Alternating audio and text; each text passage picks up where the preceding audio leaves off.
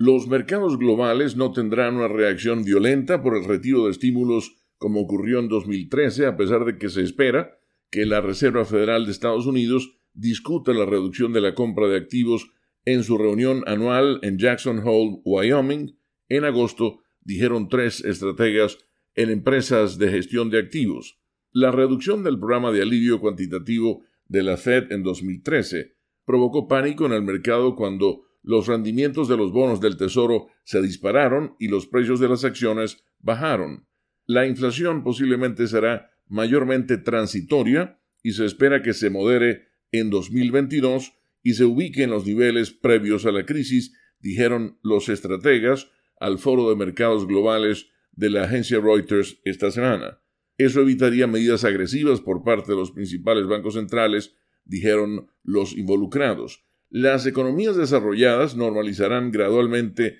la política monetaria a medida que las presiones inflacionarias se alivien con la disipación de los efectos de base y de los cuellos de botella de la oferta, dijo Marcelo Asselin, jefe de deuda de mercados emergentes de William Blair, que administra 123 mil millones de dólares en activos. Asselin dijo que hay varias diferencias importantes entre ahora y lo que sucedió en 2013, incluido un posicionamiento de los inversionistas más ligero, y menos concentrado en la deuda y las monedas de los mercados emergentes, balances externos, colchones más sólidos y una economía global mejor sincronizada con las políticas de la Reserva Federal de Estados Unidos. Con la nota económica desde Washington, Leonardo Bonet, Voz de América.